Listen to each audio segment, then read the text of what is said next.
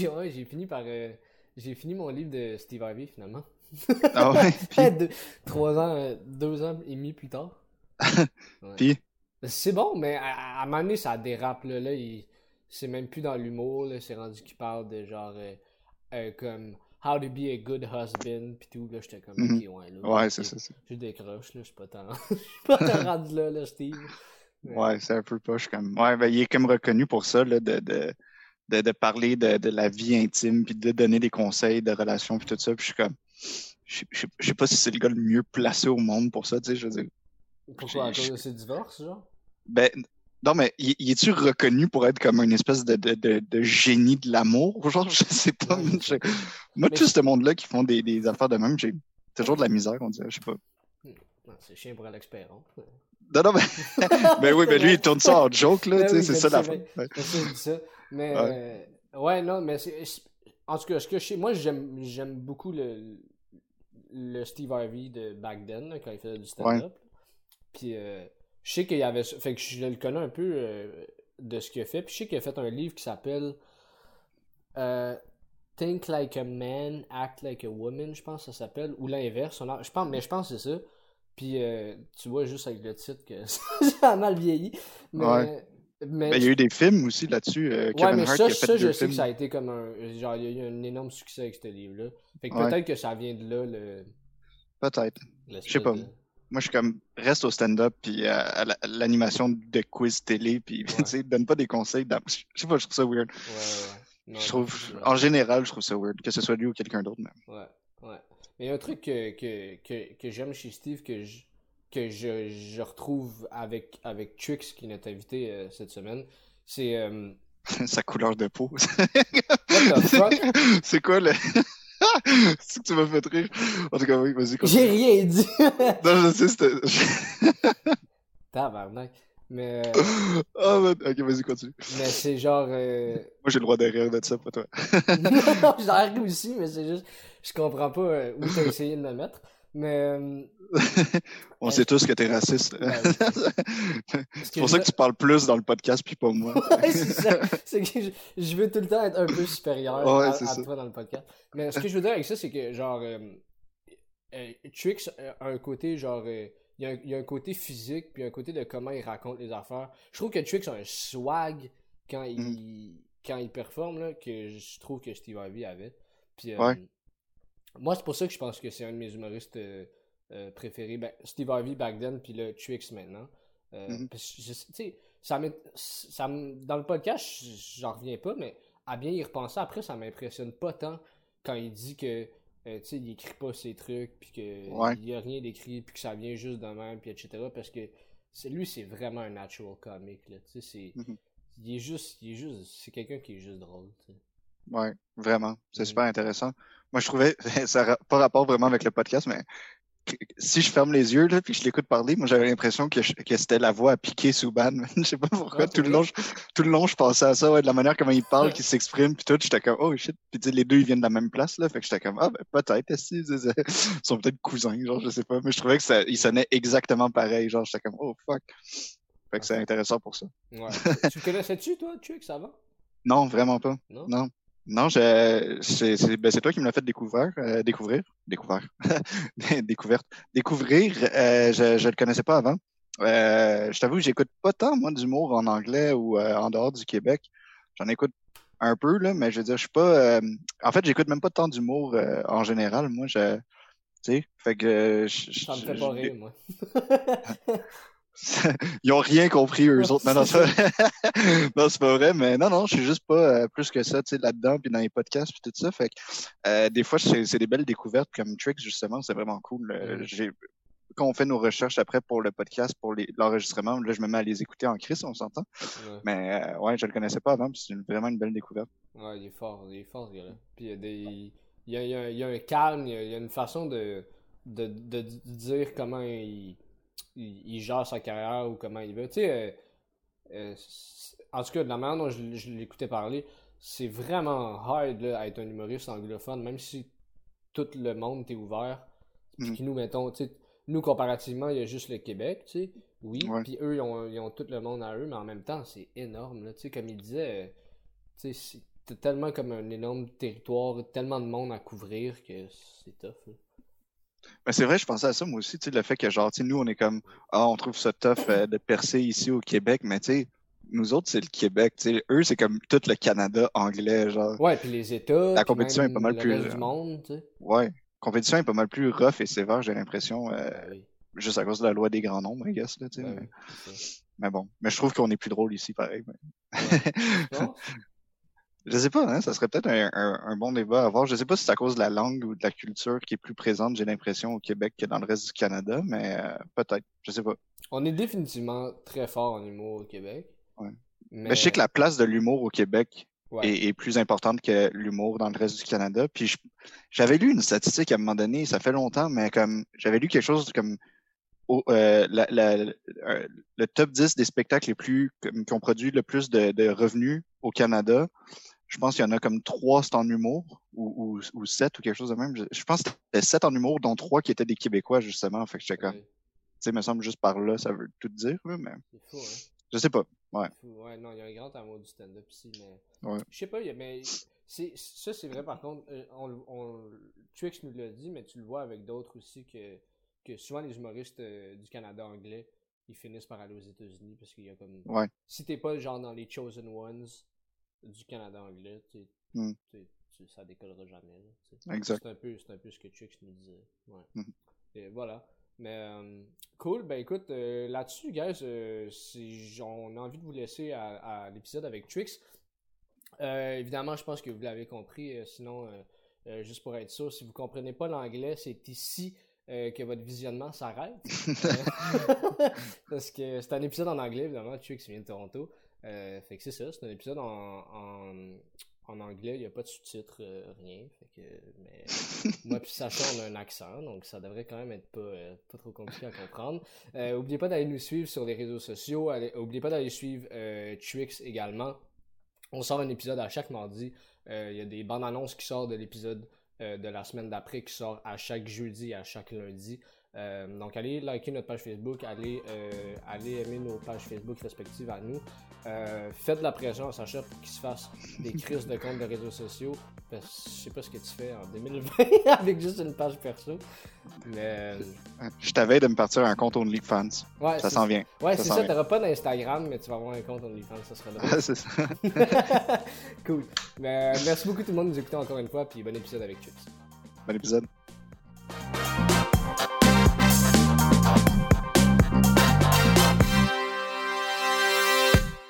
But I mean, it is what it is, bro. Yeah, for Um, sure. I didn't know Vegas was a big like comedy scene. I didn't know they had a big comedy scene because I went there twice and I hadn't seen. I wouldn't say that it has a big comedy scene. I mean, it's got a it's got a booming one now. They got a, there's a lot of comics there, Oh really? and there is a scene there, but um, it's just it. I think the last two three years is starting to flourish a little bit. Now everybody's moving there. Um, comics. Yeah, Brent Erst moved there. Um, Pauly Shore lives there now. Mm. Um, I've moved there. Landry's moved there. Spencer James, Ty Rivera, bunch of us. Big That's Iris cool. J. And Is just it 'cause cheaper than LA? Then they move. It's very cheap. It's way more cheaper than LA. Right. I guess. But um, everybody has their reasons as to why they moved there, right? Like, I don't know. I can't speak for everybody else, but I know that the scene there is a little bit more welcoming. There's a plethora of shows. okay. It's Las Vegas, right? Easier to get flights.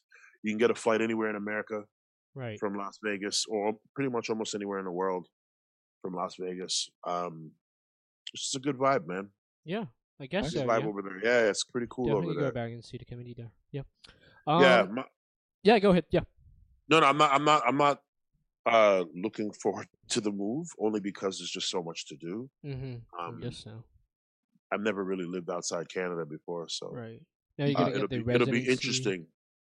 Yeah, I mean, no, well, no, no. I mean, I'm I'm I'm pretty much in with clubs there. I'm not worried about working. It's more Okay. about like just kind of the whole relocating. Yeah.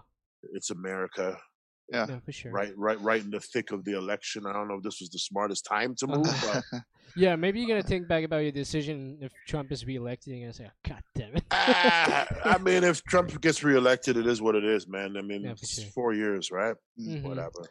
No, I- yeah, I- no initially, are you from Toronto or from. Edmonton? No, Toronto. I'm from Toronto. All right. from Toronto. Yeah. Okay. That's cool. cool.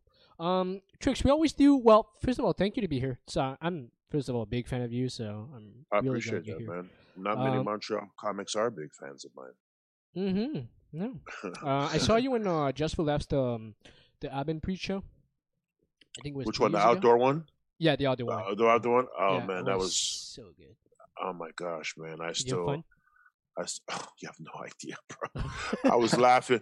I was laughing because um, when Andrew Schulz performed, right. just watching the parents like grab their kids and like I was I was laughing so hard. Even like the guys on the side, the the, the sound guys,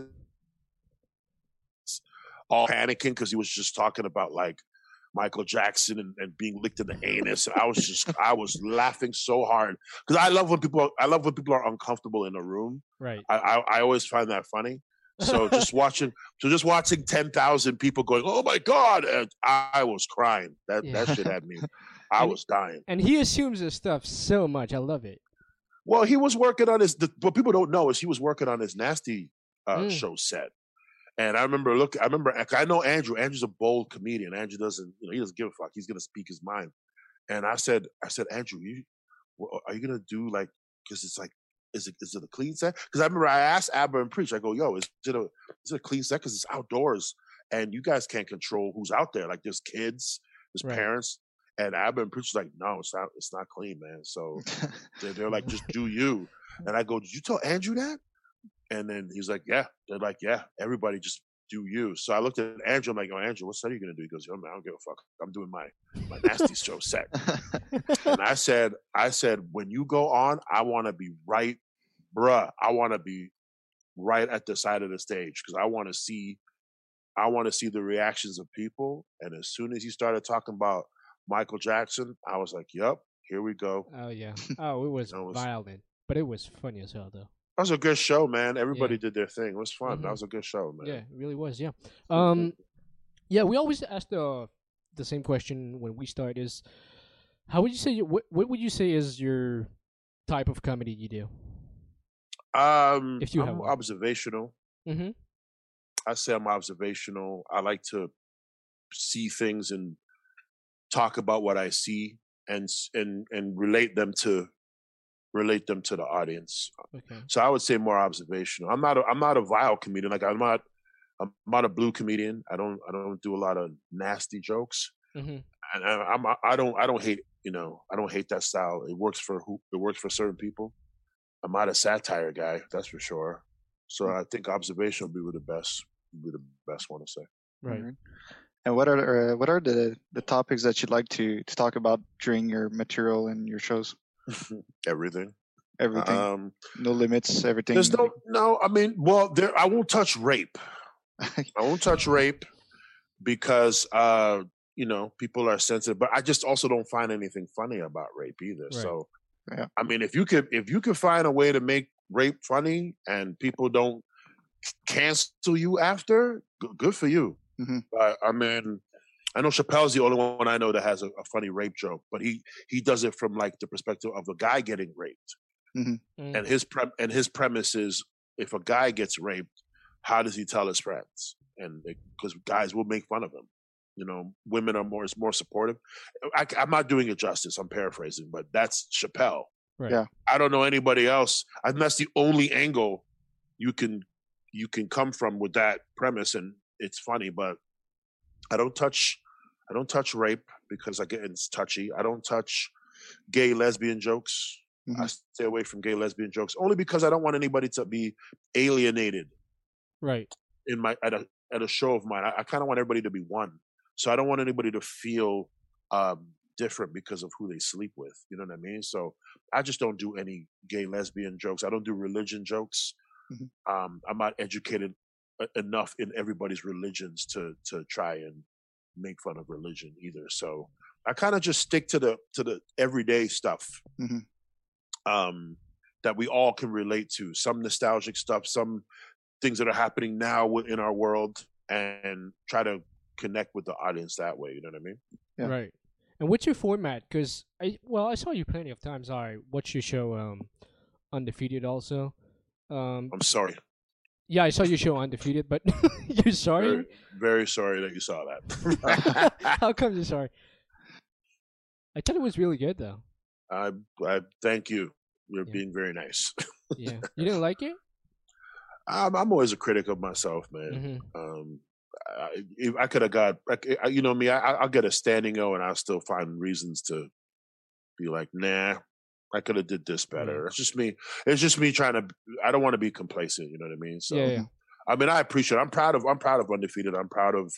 Uh, for the hope so, children, I'm proud of. I'm proud of all the albums, but hmm yeah, Yeah. I, I always try to find more. That's all. Yeah, but what's your format? I mean, because you're not, you're not, you don't tell jokes by saying like what happened to you or stuff like that. It's really observational. But like, do you do any liners or stuff? Like, what's the format you do your jokes? Uh every joke I tell is based on an experience. Like the Bart Simpson joke really happened. Mm. Um so I do talk about things that do happen to me, but I don't I don't stick to the conventional uh let's okay, let's do setup uh you know, setup I'm sorry, premise setup punchline or however it goes. I don't really like to stick to that format. I I, truly believe in kind of being f- more free on stage. Mhm. So I just I just executed however it works on stage. I don't really like to follow like I don't even have a set list. I don't Okay. like doing that. I don't like seeing ro- I don't want to seem robotic on stage at all. Like Mhm. so that way if I tell an old joke, I, I, I'll tell it differently. I won't I won't tell it exactly the same. Right. So if you see so if you've seen me more than once, you're like, yo, you told that joke before, but you told it different. You know, I just don't like I don't like scripts. I don't like following formats. right. That's not my style at Mhm. all. Do, Uh-huh. do you do you- do you improvise or do you, or, or is everything already set in your head and you're just No, going out there and mix of I- both? Or? I improvise a lot, and I Okay. do I do have like a skeleton of what I want to do, Okay. but I never have a set set list because when you perform with different audiences, Mhm. um, you have to be able to read the room, man. And I, I'm very big on okay. Let me just see the audience, like especially if I'm headlining. I, I get a chance to watch the show before I go on, right? So I'll watch, I'll scan the audience, see who's in the audience, listen to the other comedians, see what's working, what's not working, um, get a feel for what the audience wants to hear, and then I go from that. Like I don't really, I can't have a set list Mhm. because I don't want to live and die by that set list. Mm. Because what if? Because what if I'm in front of a bunch of old people and I'm doing and I got all I got is Tinder jokes, Yeah. and I, then I'm screwed, right? Yeah. So you got to be able to call audibles on stage. You got to be able Yeah. to switch it up. Um, so that's what I do. Like I, I'll I'll throw some stuff out there in the beginning, see what I can do, and and see which which gear I can go to, and then Mhm. it just depends on the audience Yeah. for me. How about big shows like the the outdoor Just for Laughs one you did? Um, Yeah, I didn't have a like you set. can't, you didn't have a set. Um, no, I think for the for the outdoor show, I, I did not have a set planned. Um, because again, it, it's ten thousand people, right? And hmm But you can't you're not read to. ten thousand people, right? You can't read ten thousand people, but you can you can definitely you can definitely feel out ten thousand people because Mhm. I wasn't the first. Luckily, I wasn't the first comic to perform. Mhm. So Andrew was a good test because I could see how far you could go with the audience. So he was Right. perfect. So when I saw how far he could go and how well he did with how far he went, I was like, okay, so if I need to go far, I can. Um, some of the some of the comedians were uh, were French comedians. So I didn't really understand a lot of what was being said, but hmm um, for the English ones, I basically just saw what they could get away with and what they couldn't get away with, and then I could gear my sets to to that. Then I could be like, okay, okay, I'll do this joke, this joke, and I'll end with this joke Right. because this is the feeling I'm getting from the audience. So Mhm. that's that's how I mapped that out. Okay. I- i- Is it in a kind of a way to adapt to your uh, to, to to the people coming to the show and trying to connect more with them? Say again. uh, i- the way that you say that you uh, you- you don't actually prepare like a setup or is it just to adapt to the public and kind of try to connect with them better I, I I think so. I believe so because you know, and performing performing in Vegas kind of taught me that because before I started performing in Vegas a lot, I used to I used to be very this is what I'm going to do. Mm. Mm.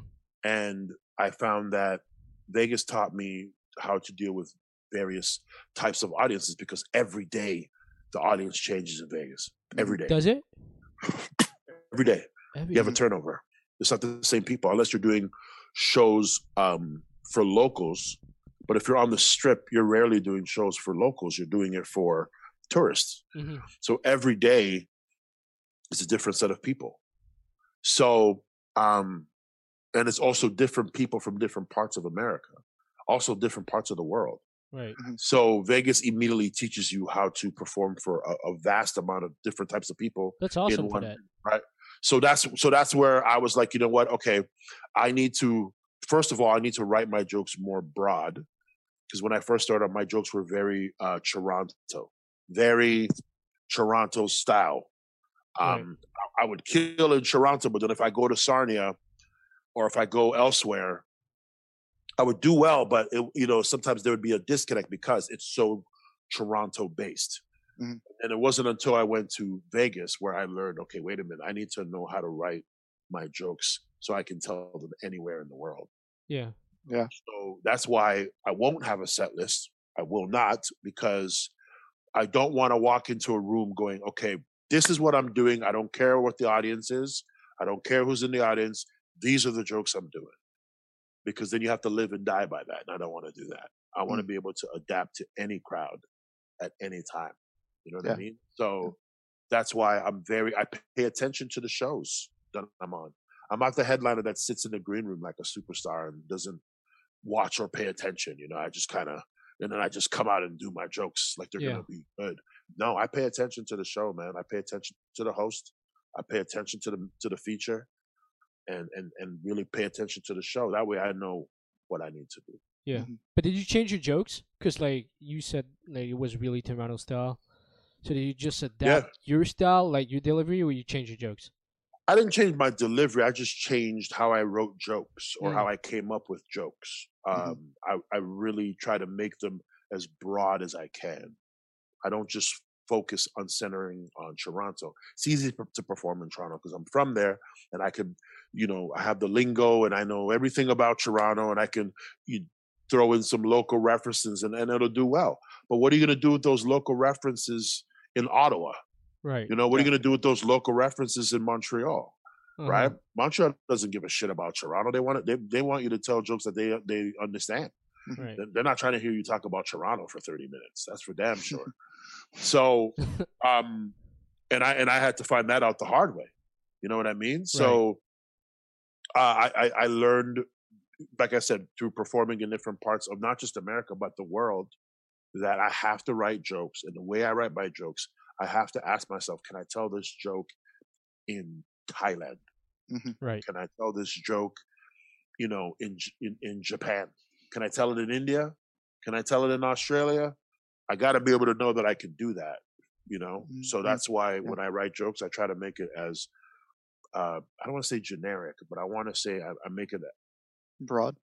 Broad and a way where I can, can connect to anybody. Right. So, like, like for example, when I talk about my father, Mhm. and I talk about the sayings that he has, the world connects with that because we all have, uh, we all come from a background where you know parents have these sayings that you know from their culture, and they try to tell you, and you're like, you know what the hell they're talking about. Everybody can relate to that. Yeah. You know, it doesn't matter what color you are, it doesn't matter where you're from. Everybody has somebody in their family that tries to talk with proverbs or tries to, you know, act like they're wise. And, you know, I'm sure you both have somebody in your family Mhm. that tries to talk like that. So that's why that joke can connect with anybody. Yeah. You know? Yeah. So that's what I try to do. I try to when I when I come up with a joke, I try to make sure I can do that Mm. joke anywhere. Actually, could could you tell us a little bit more about your process of uh, writing jokes? So you know w- how it comes to you, and then how you kind of write it and how you deliver it after on stage. Well, I don't write jokes down. Oh, okay. you um, never write I them down. I can't. Oh wow. I can't and the reason why I've tried too, I can't do it because um I just it just seems so scripted Uh huh. and it's and, and this is not to diss anybody who writes jokes. If you No, can no. write your jokes down, listen, everybody has their process. I'm not I- I'm not knocking writing jokes. I just personally I, I love being free. So what I do is I'll have a concept in my head, right? Mhm. And I've and I've written a lot of my jokes in various situations, like the crayon joke. I wrote with a friend. We were both smoking weed on the phone, and I got so high, and I said to you know is a is a comedian by the, her name's Keisha Brown, and she's from Montreal. Okay. And um, we used to do this thing where we're like, okay, yo, you you you gonna you gonna smoke? Because I'm about to smoke. So we'd smoke weed and call each other, and then we smoke weed on the phone, and then we get high on the phone. And then I remember I was so high, and I said to Keisha, for real, I was like, yo, Keisha, man, I never colored in white people, man. and then she just started laughing, and she's like, what are you talking about? I'm like, man, like, yo, I just thought about it, man. I never colored them like I never used crayons to color white people, man. She goes, Really, Tricks? You didn't even use the peach crayon? I go, nah, mm. bro. I just left them blank. And she started laughing. She goes, You got on stage, Tricks.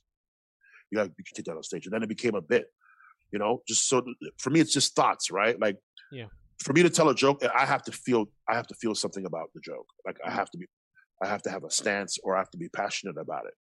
So it's easier to formulate. So what I'll do is I'll take, let's say I'll, I'll take a premise like, let's say, um, um, men are dogs, right?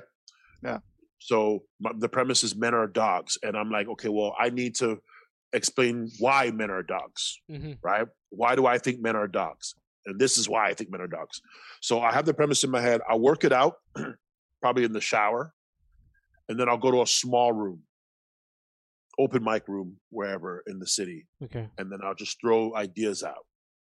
I'll just throw while I'm on the stage. I'll just throw They're not out. jokes. Well, not necessarily jokes. They're not. It's not. They're not. It's not done. Like it's not. The bit's not done. It's just you know what I think men are dogs, and then I'll and I'll kind of throw ideas of why I think men are dogs, hmm and then I'll see what catches, what what makes the audience laugh, and sometimes things come to you on stage while you're doing that. But and then I, and then what I do is I go home, and then I figure out okay where do people laugh, like what what was funny, what made more sense, and then you just build the joke. For me, I just build the joke that way Okay. you know and there, and then there's times where there's even been times where i've done that and then you know comedians cool comedians will come up to me like yo i got a tag for that that yo what you said about the blah blah blah yo i think you should go you should try this and then sometimes comedians will you know they'll you know help you something Right.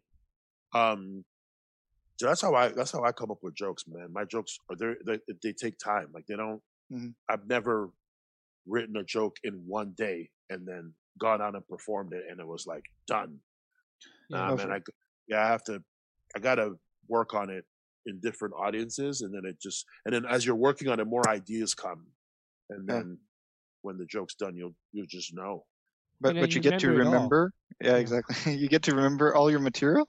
Yeah, Wow. yeah, yeah, I can't, I, I I can't, I can't write it down because I feel like when I write shit down, I'm gonna tell the joke that way all the time, and I don't Yeah. want to do that. I don't want to do that. Like, there's gonna be some parts of the joke that are muscle memory, but I never want to seem scripted, man. I don't. I don't want to. I never want to seem like. I don't want anybody in the audience going, "Okay, this is the part where he talks about the bus." This is. Mhm. Right. You know, I don't want anybody to know that. I want people to be like, "Yo, I heard that joke before, but you didn't tell it that way the last time." That's what Uh-huh. I want. You know, so even the old stuff seems new to people. You know. But Yeah. still, I mean, like that that whole process that went through your head, and then that material just stays in your head, and you just get to remember everything. That's pretty impressive. Like you don't yeah. even record yourself or something. No, no, I Wow. don't. And, it, and it, but man. you know, but I get. I'm fortunate though. I get to perform a lot. So yeah, true. there's practice, right? It'd be different if I didn't perform as much. Mhm. If I didn't get the opportunities that I've that I've gotten, then maybe I would have to like look at recording sets and stuff. But I'm on stage a lot, so Yeah. There's Mm. that's my that's my process. And I do, and I'm fortunate to have co- comedian friends who who pay attention to my sets, and then they'll come to me and be like, "Yo, that that part where you did this, Right. yo, you should you Mhm. should add this." So sometimes sometimes other comedians they're your notepads, you know. They kind of come to me like, "Yo," Yeah. So I've Yeah. been lucky, man. Now, how did you start doing stand up, like from the very beginnings? I was uh I was a club MC first. Mm-hmm. Started as a club MC first, and then I became a DJ through through being a club MC. And back in the day when you were a DJ, I, I didn't DJ in the Serato era.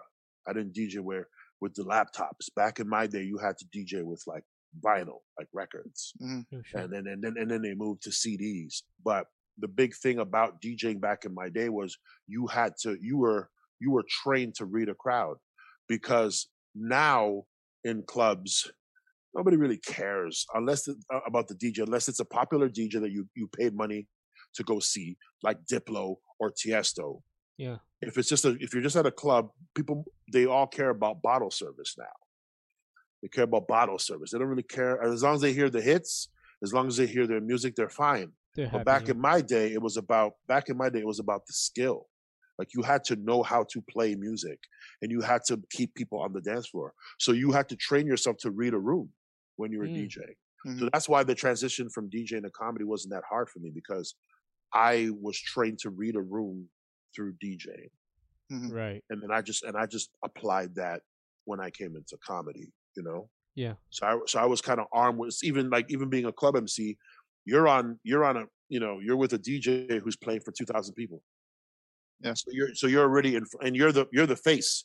You're who people see before the DJ. Right. So you know you're telling everybody to throw their hands up. You're the you're the you're the you know the voice of the party. You're the you're the hype of the party. So that immediately gives you stage presence. Yeah. Immediately. So I just took that into comedy as well. So not being afraid to perform in front of a lot of people, stage presence, and reading a room, I had those tools already. So Mhm. the transition into stand up now is about, you know, it was about how to formulate jokes and come up with jokes, which I obviously had to learn throughout the years. But the main tools of stage presence and charisma and understanding the dynamics of a room, I, I Uh-huh. was lucky I had that early, you know?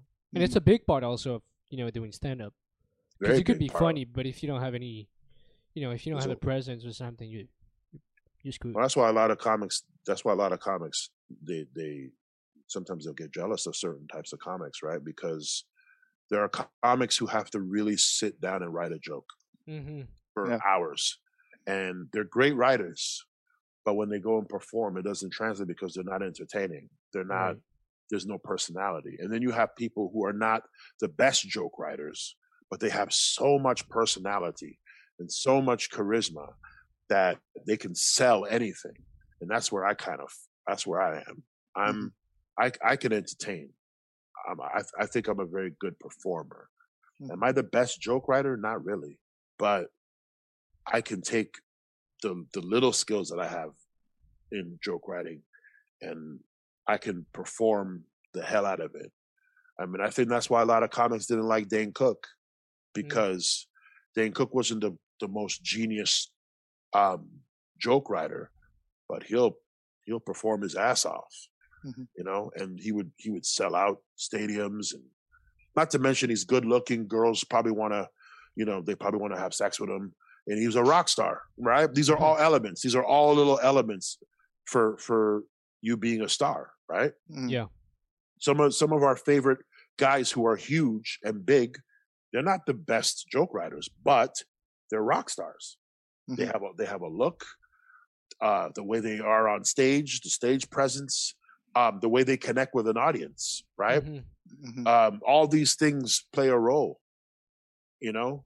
So it's all a package. So I, I was fortunate enough to have some of those tools Mhm. early. You know what I mean?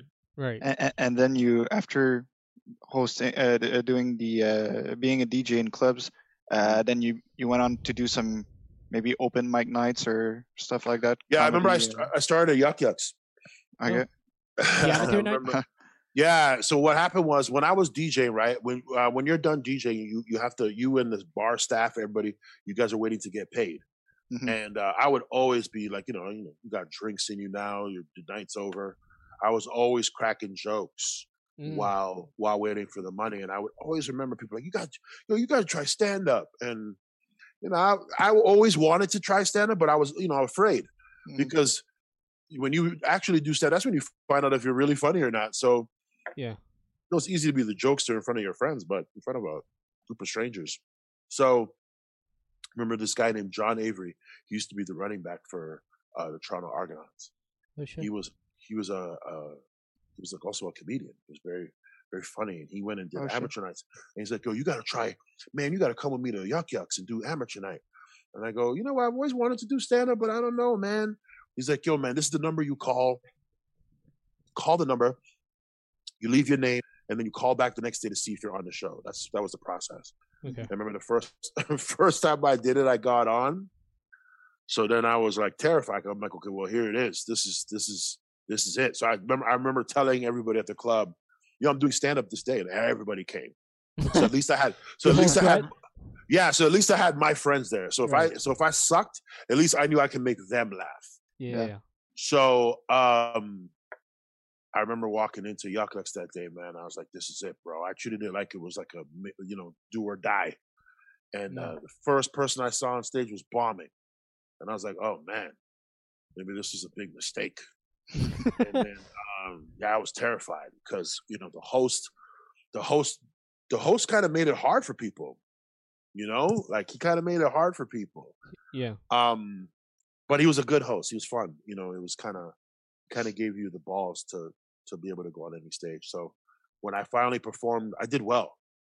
The only reason I did well is because I was making fun of the guy before me because he was mm-hmm. reading all of he was reading all of his jokes on the paper, and he left the paper on stage.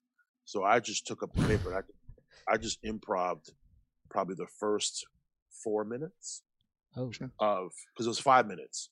Yeah. Remember, the first four minutes was me making fun of him having a paper, and I was just going off the dome, and people were dying.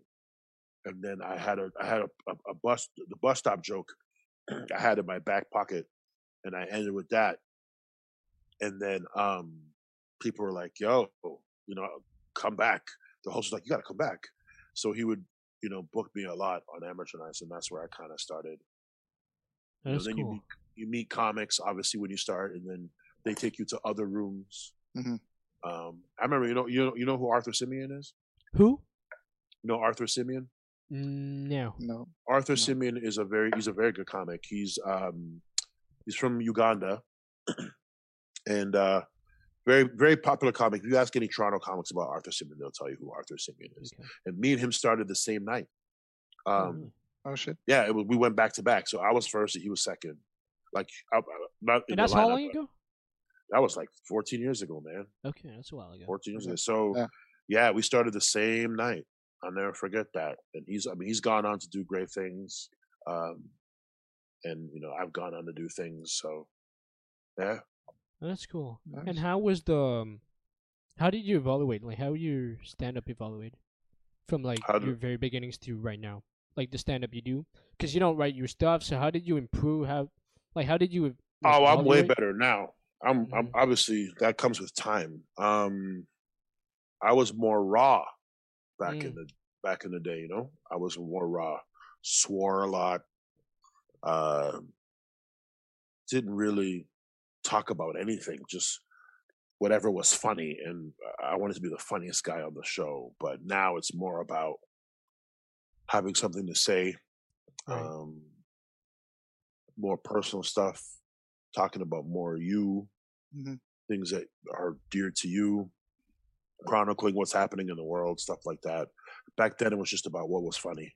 Mhm. You know, I didn't care about uh, integrity, you know, or anything like that. So, yeah, you learn a lot. I mean, I'm even my, my first year, I like I stole a joke from somebody.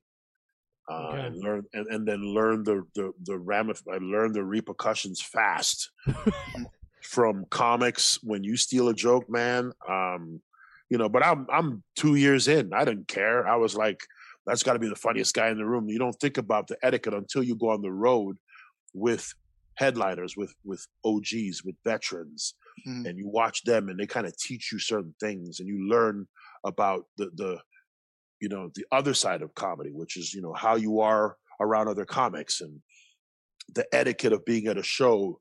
Um, and you and you're watching all these great headliners, and now you're you're like, man, I I thought I was funny. I gotta nah, man. After seeing this person, I got to I gotta learn how to I gotta learn how to tell jokes like that. Mhm. You know, and then you you you know that comes in time, and that comes with you know being with around certain energies that help you develop, you know, Yeah. and become a better comic. You know what I mean? And not, not to mention the stage time.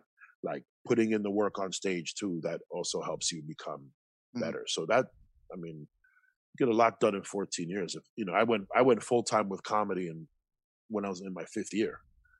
Mm. So Oh, wow. you know, once you go full time, and this is this is it. This is all I did. This is all I've been doing since. Yeah. So, you know, you get the practices there, but the, the most important thing is being around other comics and learning from other comics and learning from um learning the business side too. Right. So yeah, I've been I've been fortunate, man. Yeah. And uh, do do you have a uh, kind of a stage character, or like are you mostly yourself when you're up there? I'm mostly myself when I'm up there, unless when I'm imitating my father. Yeah. Mhm. Um, or I'm imitating um a little boy or a little girl or whoever. Because you do characters on social media, don't you? Yeah, there's a character named Chalet, right? Yeah, yeah, yeah. Um, Yeah. which is which is based on my father. Okay. Um, so I don't do him for 45 minutes on stage, but he'll come out every now and then during jokes. Right. And Yeah. how did you start doing the Chile character on social media? He's messing around on Instagram. And then sometimes lives? these uh no, just on like making videos and stuff like that before when Instagram was 15 second videos. hmm Charlie would be a character. And then he kind of just took on a life of his own, right? And then one day I did that character, I think it was snowing in Edmonton in October, and that video went viral. You know, sometimes that shit happens. And Out of nowhere? Out of nowhere. And then it just, um, Charlie kind of just took on a life of his own in a, in, in a sense. I just kept doing it because, you know, people wanted to see it. Now you- you're getting the followers. People wanted to see that guy. Uh-huh. So that's what I did. And Did- is the did- way that he's approaching things like because you're talking about news, you're talking about you know everyday Oh, stuff. Char- you know, Charlie has no filter. Charlie's the one that's going to say the things you want to say, but you can't say. Yeah, right. That's you know, so people live vicariously through through him. And is that based on your father too, or you just like kind of put the My dad was like that. My dad was like that. Very just said what he wanted. Mm. Didn't care. Um, didn't care how you felt. Um, said, he, he just said things, and um, Charlie kind of says things and puts them in a more funnier context. But he's more bold. right. You know, he's the bold one. So, I mean, that's what people like about him. Uh-huh. he repres he represents the things that you want to say about people or the things you want to say about the world that you you know you can't say so he says it for you kind of thing Do you have any creative process on this character, where you just press record and and write? i'm literally i'm literally imitating my father okay. i'm literally just imitating him Right. D- did you know it would go viral? no No idea. No, you were just doing that for fun. You never you know what's funny um you'd never you never know what's going to go viral if we all knew Yeah. if we all knew how to make a viral video we'd all make viral videos Yeah. Mhm. you know True. it's always, it's always the video that you never expect Yeah. it's always the video that you don't even care about it's just Which video gonna- was it? it was the one where i was snowing in edmonton in october one time and um Okay. much like much like it is now actually It is snowing uh, now? It is. uh, it's, it's trying to but it's not that bad um it's trying to. it was snowing and then i went out there and i just ranted Mhm. Yeah. and um by the time i got back from the store the shit was on worldstar Oh and i shit. didn't know why Shit. For like a few minutes. As well as well i mean it's also the references right like you know i threw in that was when donald trump um, was about to win the first election and game of thrones i threw references about game of thrones when it was in you know in its prime and stuff like that so it's references little things that in there that made people plus it was snowing crazy in Mhm. october Mhm. so everybody else was like you know they were more they were more shocked at the fact that it was snowing in october and, and stuff like that so those little elements that made the video viral but it was when it was when you know celebrities started retweeting it Mhm. when when celebrities start reposting it that's when You know you're going viral. Yeah. that's when it that's when it took off yeah Yeah. But what what made what made you decide to to imitate your dad? Like when you were doing shooting that video, because you could have just made it with yourself just ranting on the snow outside, right? So i don't just like Oh, that for no. fun, basically. i well the character had already i was already doing that character Mhm. so that's why i just i just did it as that character But um, for how long were you doing it? Like before it like really took off? maybe two years Okay, that's a while. Okay. the funny thing is i did that video before Oh I did that video. I did that video before, in front of the same building. It was snowing in May. and but I was living in Toronto, and I guess you know, and, and nothing. It was the same exact video, same style, same rant, kind of, but just different references. But Right. sometimes it's timing, right? You never Oh, know. yeah. You never know what's going to go viral, man. For Mm. sure. I've had I've had multiple videos go viral. I've had that video go viral. I've had the Donald Trump video that I just reposted today. That went viral four years ago. Uh-huh. Mm. Um, it, it was in the Huffington Post. Um, and then uh, I've done a video about uh, a girl and her shoes that went viral. Uh, I did a video with Mark about Mark Wahlberg recently that went viral. Yeah. Yeah, you, you never know, man. Mm. You never know what's gonna go viral. Yeah. Do you do like? Do you have any like? Um. do you do a challenge on yourself? Like you gotta do one chalet video every week, every day, every. Do you challenge yourself and Uh, stuff like that, or? Not with Instagram, you have to do videos uh, consistently, Mm. or or you lose followers. But um, I don't like to force funny either.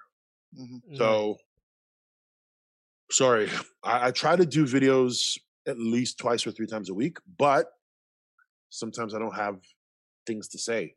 And if I Mhm. don't have anything to say or do uh, content wise, I'm not going to put out something just for the sake of putting it out. I don't Right. want to force. I don't want to force funny. Mhm. So, um, I could be more consistent, uh, but you know, I try to put out as much content as I can. Mm-hmm. Right. Um. How's the um? Because we're from Montreal. Montreal's a big, has a big comedy scene, and I love Montreal. you love Montreal, yeah? Do you? I used to Yeah. love performing there, man. I used to love when you guys had uh, Comedy Works. I used to love Jimbo's Comedy Works. Um, I, I used to headline the Nest. Okay. Oh, that's Oh, good. really? It's a good place. Um, Yeah.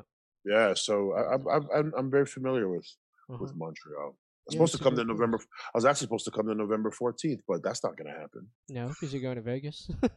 no, well, you guys are shut down, right? yeah, that's uh, true. Yeah, you can't. Yeah. chan- chances are you guys are gonna. It's gonna be Yeah. extended. I don't think it's gonna end. Were you Uh, gonna come here and No, do for shows? sure. Say again.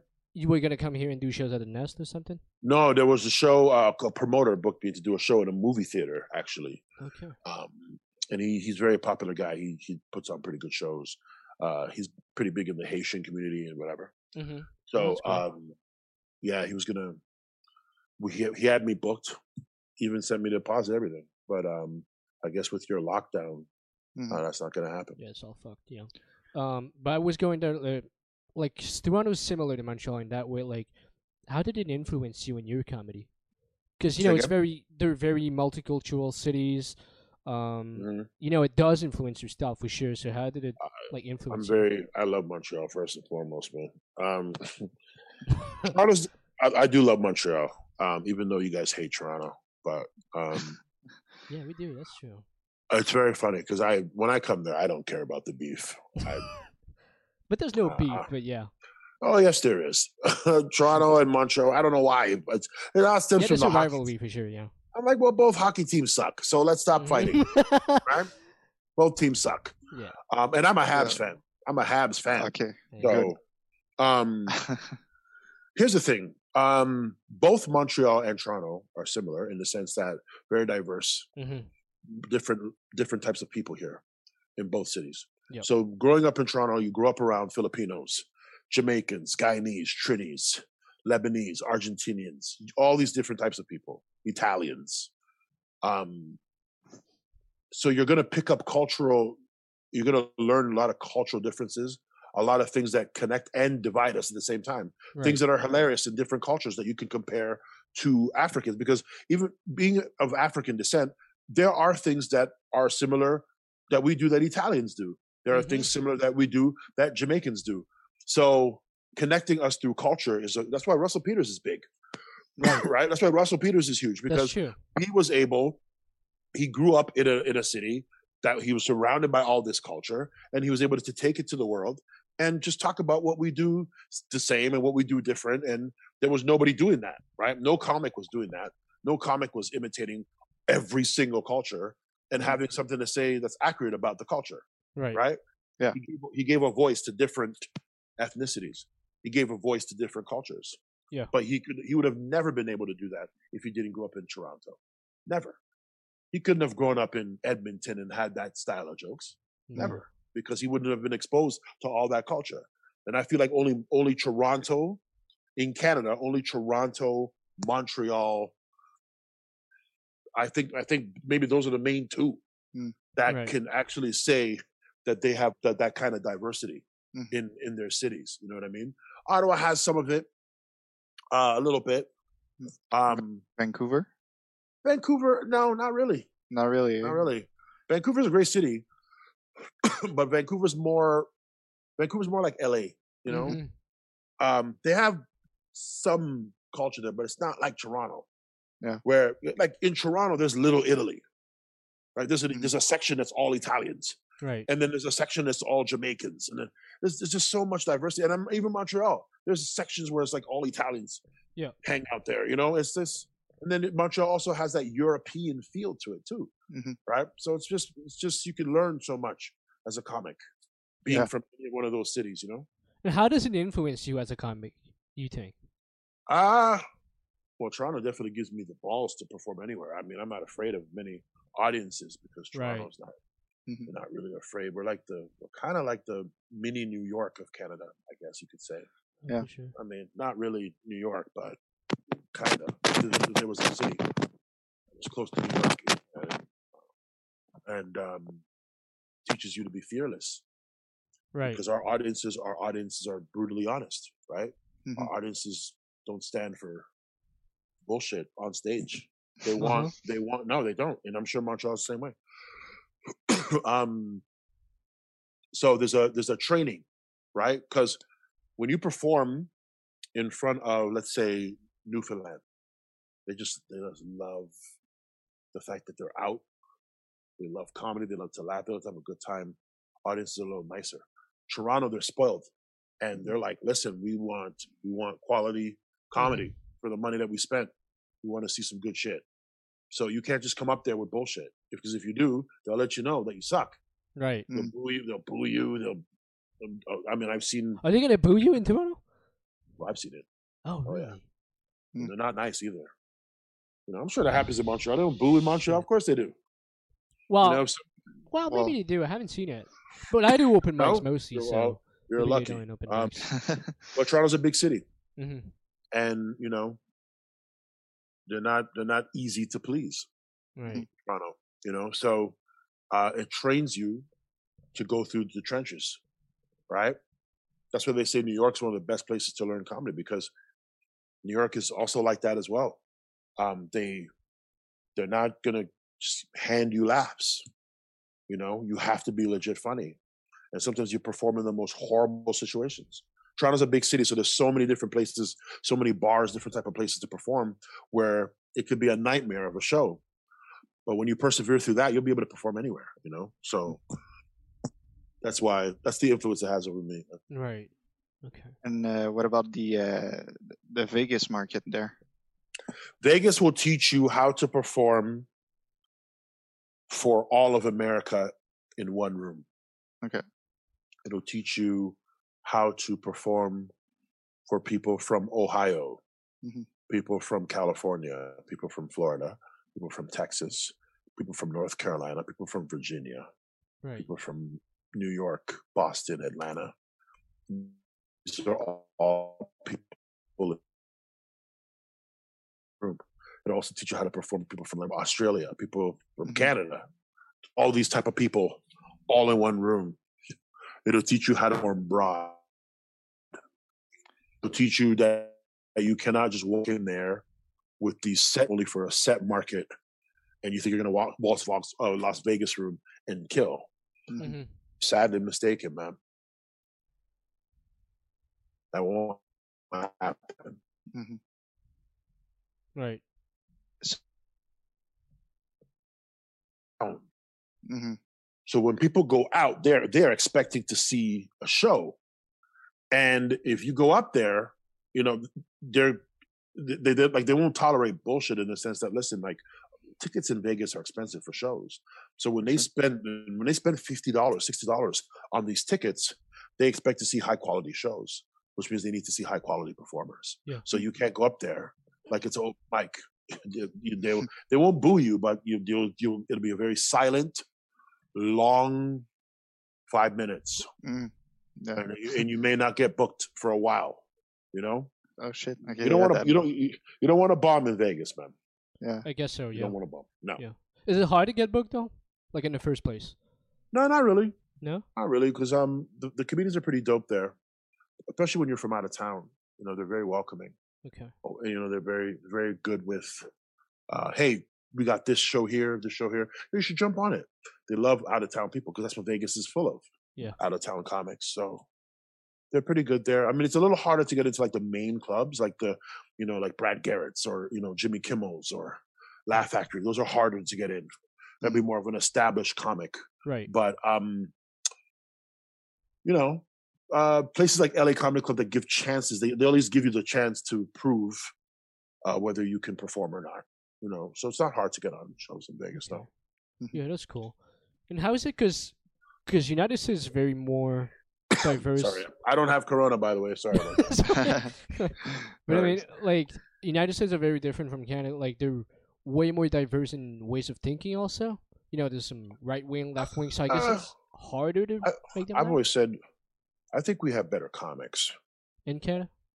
i think we have better writers Mm. um but there's more opportunity in the states Yeah. um they gamble more uh in they gamble more in the states About Yeah. the comics, you mean, or they take more of a risk okay? in in in in booking you you know stuff like that so um i would say yeah like there's i would rather perform in america just because of the opportunity Mm.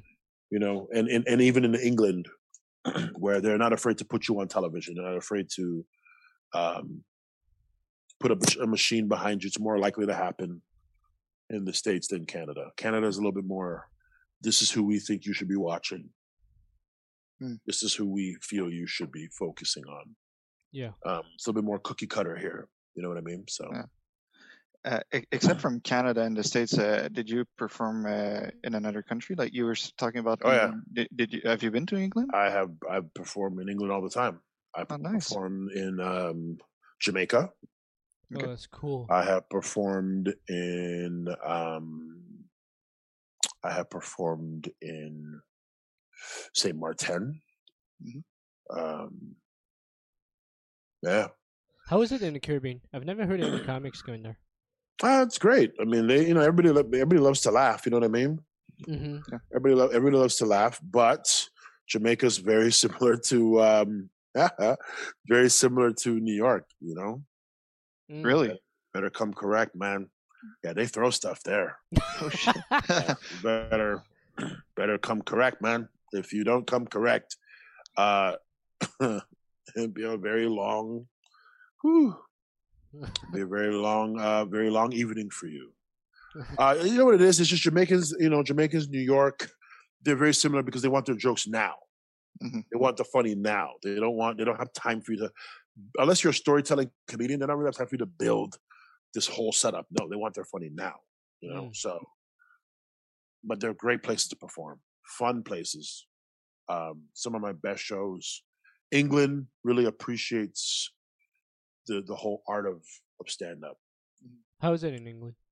Great, Yeah. great. You could really make a career there, man. You could. It's like Quebec, right? If um, a lot of the, a lot of the French speaking comedians in Quebec, they don't really need to leave Quebec.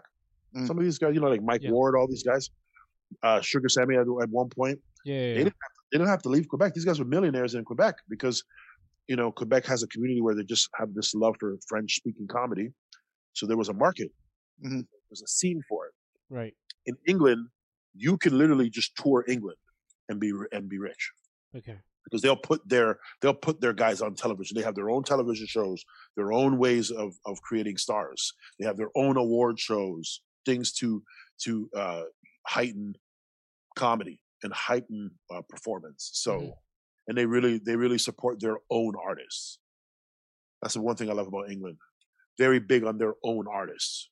So you could- so there's a whole scene there. They don't have to leave. Right. They don't have to go to America to be big. They can be big in England. Right. And how Yeah. about the rest of Canada? Like, you think you need to go to the states? Or let's say you're from Toronto or something. Uh, unfortunately, in Canada, man, you have to be you have to leave. Oh yeah. Yeah.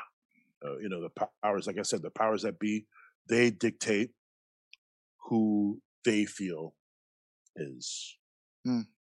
Is uh, funny, and they and and and I feel like uh, Canada they invest more in in American performers than they do their own. Oh, that's sad. Um, and it is sad, but it's the truth. Mhm. Um, you know, look at some of the festivals. Look how they treat the Americans versus how they treat the Canadians. Mhm. So, um, you know, if they if if the machine here believes in you, then they'll you know they'll give you the world. They'll give you, you know, the the world within Canada. But they're very they're very like this is who we think you should be watching. That's why when you look at Comedy Network and you look at all those things, you see the same guys every time. It's the Mm. same people. They don't introduce you to anybody really new. And if they do introduce you to somebody new, it's people that they love, that, that they're friends with. Not necessarily people who are funny, just the people that they think you should see and who you they think you should um you should be watching. Mhm. Yeah. Did it take a while for you to understand that? Because I saw on your on your bio, but I think I I heard you say that also that you were not gonna wait anymore for people to give you opportunities, and you were just going straight to them. Yeah, because I would I remember sitting I remember being a comic, open micer. Mm-hmm. You know, I always wanted more. I always wanted um more than the debaters or more than being able to tour Canada. I wanted more. Mm-hmm. So, you know, I I would inquire. I would uh, do f- American festivals, and uh, sometimes I would even even like to do. Let's say I wanted to do a club. I wanted to get into a certain club. I would fly there on my own dollar, put myself up, spend like probably like a thousand dollars just do a guest spot. Wow. just do a guest spot. And then but i knew that guest spot would turn into them featuring me. I knew that guest spot would turn into them headlining me one day right? I just need to get Yeah. in the door. I didn't want to sit at my computer sending emails all day. I wanted to um, i wanted to put myself in the room. Sometimes what you have to do. Sometimes you have to put yourself in the room you know. Um it's cool. Danny if you can if you can email and people respond to you good man. But sometimes things aren't going to come to you. Sometimes you have to go get it you know? Right. so that's what i did. You know i did like i remember i did world series. Even after a lot of people were like you should do that festival. That festival's you know bullshit. But that festival is one of the reasons i work the states today you know Right. because of because of the relationships and the and the uh connections that i i made being there. Other comics other bookers if you really think about it these these american festivals that have bookers there there's your showcase. Now you're in front of all these bookers instead of having to send an email. Now you're in front of these people for seven minutes. So make it work. Make it count right? Mm-hmm. so I've always believed in going and getting it. I don't I don't really believe in sitting there and waiting for Yuk Yuk's to tell me when I'm a star or that's not to diss Yuk Yuk's, but a comedy club shouldn't determine to you when you're ready to be be better be bigger than you are. Right. You know? Why don't you Mhm. go out and face the world and see for yourself what your limitations and what you can and can't do. Mm-hmm. Go do that go do that yourself, man. Yeah. So that's I'm very big on that. But was it scary at first? Because I mean, United States is such a big country. Like, Oh, did you know where to go, where to start? No, I mean, um, the first place I performed in in um, first place I performed in the states was New York, which is you know because that's the first place you want to go. Right. It's a big city, New York, um, and I learned very fast, man. It's not easy to perform in front of you know different audiences, but you do it, meet other comics, jump on different shows, do festivals, meet different comics, meet different bookers. Um, New York led me to Vegas. Um, then Vegas opened up Denver. I'm Mm. sorry, it opened up Colorado. It opened up Little Rock, Arkansas. Okay. It opened up Wichita, Kansas. It opened up LA, you know? Not to mention some shows I did in Toronto, Kenny Robinson's Nubian show, very popular show Mm-hmm. different promoters were sitting in there. Mm. So, you know, the more eyes that see you, the more opportunities that are created for you. And I, I knew some people who put on shows too. I was friends with a lot of producers, so there were that, that led to me being on shows that maybe I wasn't necessarily ready for at the time, but still the experience, right? Right. Yeah.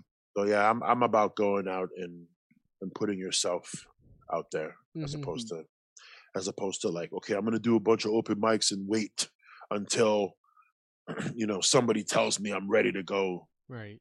do bigger things. Nah, bro. Not gonna happen. Uh, here in Montreal, well, especially in Quebec, uh, we're uh, very strong and big on, uh, you know, like kind of stand-up classes and training. Did Mm-hmm. you go through any type of training, or did you take any lessons or classes to improve your your material and your performances? Um, I remember I took I went to um the Humber School of Comedy because I wanted to. Remember, I got tired of people saying, "Oh, this guy can't write jokes." Mhm.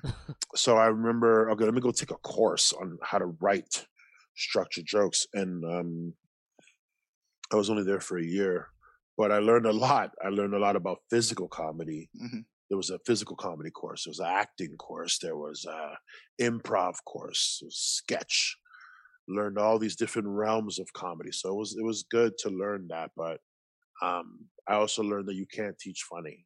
Mm. Mhm. Of course. Can't do it, man. It's either you have it or you don't.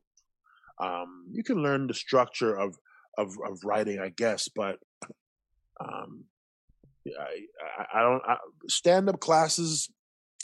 Here's my thing with stand up classes, and you probably I don't, I don't want to offend anybody, but this is how I feel, man. Mhm. I think stand up classes, some of them are bullshit because my thing is, how are you? Some of these comics who are teaching these classes are not successful comics. So how are you going to teach somebody to be successful if you if you're not successful yourself? That don't make no sense to me. You Mhm. know, some of these guys I feel like it's like a cash grab. You know, let me just get people's money and teach them what I know about stand up. You can't teach that shit, man. You can't teach you can't teach funny. You could Right. teach you could you could help people overcome their fear because some people use those stand up classes to overcome their fear of of public speaking. They're not even trying to be a comic. They just they just want to learn how to overcome fear of standing in front of people. so I get it from that perspective, but I've never really um unless you're a well established comedian, years in the game, headline across the country, maybe even the world. You've touched many stages, you've worked with various styles of comedy. Then I feel you have something to offer. Mhm. You know, that's the teacher I feel has something to offer. But you got guys who have been in the game for two, three years trying to teach classes. And I'm like, you haven't even finished learning. So what are you going to teach these young people? You know what I mean? So Right. I've never been a fan of some of these stand-up classes, to be honest. And that's not to diss anybody. I'm just saying, hey, man, if you want to, if you want to, you know, make your money, make your money. But bro, I, I just feel like I'm I'm 14 years in the game, and I don't even think I could teach a stand-up class. Mhm. Mm. You understand what I'm saying? I don't even think I have the tools to do Yeah, it yeah. because I feel like I have so much more growing and more learning to to to do. So I'm not in a position to try and teach a a young unsuspecting person on how to be a stand-up. I'm sorry, but it is what it is, man. Right. Yeah. Yeah, I totally get it. Yeah. No, for sure. I mean, there's some good parts about a school because, like, s- say here in Quebec, we have a big, big school, which is uh, well, it's, yeah, it's a stand-up school basically. But Right. you know, there it's it's big because when you go out of there, they give you contacts. They give you, you know, you know, they throw your names at people and stuff. So you know, you have like a big milestone that others Right, don't right. have. Um, but yeah, it's not like a master class. Yeah, that's kind of yeah, that could be bullshit. I mean. I mean, like I said, listen, I don't want to discourage anybody from taking. I mean, if you're if it's a teacher, like I said, if it's a credible teacher, Mhm. if it's somebody that is, like I said, years in the game, has a lot to offer in that sense. You know, has you know, not like if like, like if Ron James, if Gerry Dee, yeah. De- Deborah DiGiovanni, Mike Ward, Sugar Sammy. You know, these Yeah. are seasoned comics that have that have a journey that I would love to learn from. Right. Then I would understand. You know, if they're teaching classes, and I get it. But you know, I'm not trying to learn from a person that's two years older than me in comedy. No, sorry. right. Yeah, yeah. Yeah. Do you have any other projects? I know you're you are you doing stand up only? Or are you doing stuff? Yeah. Yeah? I'm still. I'm, you have I'm, any other I'm getting- projects? Like Are you running for sitcoms or something? No, No, No, not I'm doing pure acting or stand-up. stuff. pure stand up, my man. mm-hmm. Pure stand up. Yeah, I love performing, man. That's my thing. If you know, if a, if a uh, if a sitcom opportunity presents itself, sure. But I'm I'm pure stand up, man. Mm. I love I love the stage. Are, are people pushing you to to go towards uh, acting? I have had people doing that, and I mean, I think I think happens in time. Mhm. Yeah. But um, right now, I just love the stage, dude. Like I Mhm. love, I love performing. Mhm. You know, that's my that's my focus. I feel like I haven't even really mastered that. So until I master that, then you know, I, you know, if acting comes, it comes. You know, Yeah. Yeah, if they offer you a gig, like I'm not gonna turn it down. No, for sure. The Trix we want you in a new Black Panther movie. Hell yeah, I'm there. yeah, of course, that would be amazing. I would love to do that. Yeah, but awesome. you know, Alongside love Michael f- Jordan. Yep. I would love to film a movie. Why not, man? I mean, Mhm. but you know, right now I'm just trying to trying to hone my craft. Yeah. That's where I'm Yeah. at. That's cool. Um, how do you? I had this question earlier. I just thought about it again. How do you get like something that's funny for you, like funny for everyone? Because you know, you said you're from a big city. You had to adapt to you know other cities, like say Sarnia or something, that are that are less diverse Um, and stuff. Like, how do you adapt your stuff? Talked about stuff that everybody can relate to. Mm-hmm. So if you're telling stories about yourself, family oriented stories and stuff like that, just talk about stuff that everybody can relate to. Um, yeah, or or or or tell us tell it in a way where people are learning about you too, because I find that if people are learning about you, then it that also connects the room as well. If they're sitting there going, "Oh, we're we're getting to know this guy a little bit," Yeah. Um, the generic stuff is funny, yeah, sure, you'll get the laughs, but it's not going to connect you with the audience if you talk about Facebook and Tinder and um, you know just just generic topics. Yeah. Yeah, you'll get, like I said, you'll get the laughs, but you won't get the connection. That's what you want. You want people to leave the comedy club or wherever they saw you and go Google you. Mhm. You know, go look you up and see like what you you know how they can follow you and stuff like that Right. you know like for example this podcast probably doesn't happen with me on it if you didn't feel something when you watched me during that show No, exactly. Yeah. you know what i mean like if, if i was just up there doing generic jokes and i was just a regular comic then you probably wouldn't have sought me out but something i did resonated with you Absolutely. so that's what i'm saying now that's that's that should be the goal every time you perform man like you should try to uh, resonate with the audience right. so that so they leave going they don't go oh the black guy was funny they go Trix was funny Mhm. mm-hmm. and they and they go tell they they tell your friends their friends about you then they show up at another show with like more people you know and, and people are kind of they're kind of marketing you while you're sleeping kind of thing. So that's that's that's what i like. I aim for that every time. Even if it's just one person in the audience man i want one person to be like yo where could i see your stuff? Where could i you know are you on instagram? If i could just get one person in the audience every time man Mm-hmm. that's that's what it is for me. Yeah, it's already big. Yeah, for sure. Do you have any inspirations in terms of, you know, people? Could be. Mm. Or do you have any places where you go? And like you said, the shower earlier, which was funny. But like, do you have anywhere like you? I don't know if you're walking or driving or something, you get more ideas or. With Vegas? Strip. Where? Vegas The Strip. Strip. Vegas Strip. Oh, really? Yeah, I love the Vegas Strip. Um, New Orleans. Sometimes when I'm in the middle of all the music, um, Mm. there. Um, if you were talking about more, more like stuff like when you're at home. Uh, if I'm sometimes if I'm at you know like if I'm in Vegas, I'll sit at the pool Okay. um, among the people, just kind of have a drink and just kind of take in everything around me and uh, sometimes listen to conversations, stuff like that, uh, and see if I could build something from just inspirations of different conversations. Settings, it's all about settings for me. Like, so yeah, like I like being around people, Mm. parks. Sometimes I'll sit in a park and just try to see if I can gather stuff from just listening to different people. I don't eavesdrop. I'm saying like, you know, sometimes you're sitting and you're hearing different conversations. Right, see if you can, see if I can get any inspiration that way. You know, that's Uh-huh. what I do. So you're never in front of like a white paper, and just Nah, like, man. okay, I'm gonna write now. I can't sit there. I can't. It's just, it just seems too generic to me. Mhm. Did you try it for a while? I tried it twice, and I was like, I don't like this. Yeah. It's just, you know, I'm writing a joke, and I got to write word for word. I don't got time for that. I want to. I like things. I just want to be free on. I want to be free on stage. Yeah. You know, Yeah, you get it. And what about Do you, people? uh, uh, Chappelle, Uh huh. my favorite. Chappelle's my favorite. Definitely influences from Eddie Murphy, Cosby, the comedian, not the man. Um, Martin Lawrence, definitely. Uh, even uh, some Will Smith. Yeah. comedic comedic actor wise, not not comedian wise, uh, comedic acting wise. Uh, Will Smith, Mhm. uh, Bill Burr, big influence. Um, and Pryor, Yeah. nice. Pryor, Yeah. and believe it or not, Ellen. Alan hmm before the whole Ellen, storm. no, Ellen, Ellen DeGeneres, absolutely. I watch her show just to see how because I used to love her connection with fans. I used to love that. I used to love how she, people just are drawn to her. yeah, that's true. Then. Yeah. and I and I and I would watch the show trying to figure out why. You know, dead true. dead ass. I would always be like, "Yo, what is it about her that everybody loves? Yeah, like she everyone loves this woman. Mhm. Yeah, like everyone loves this woman. I want to know why." So I would watch the show, try to see what she does. What is what does she say? Like, what does she do that makes people fall in love with her the way they do? Right. Mm. Always, I I study her a lot. Oh, that's cool.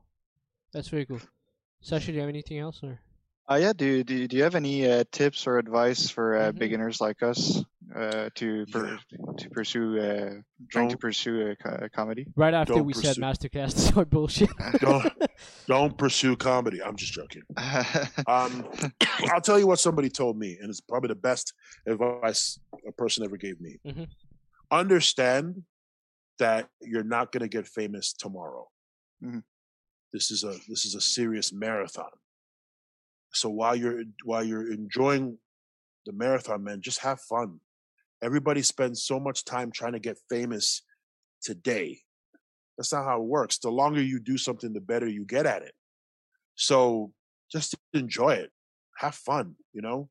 Um, this this this industry is a lot more easier to deal with when you're just having fun, honing your craft, writing jokes, sharing the stage with friends, coming up with new creative concepts. Just have fun doing it.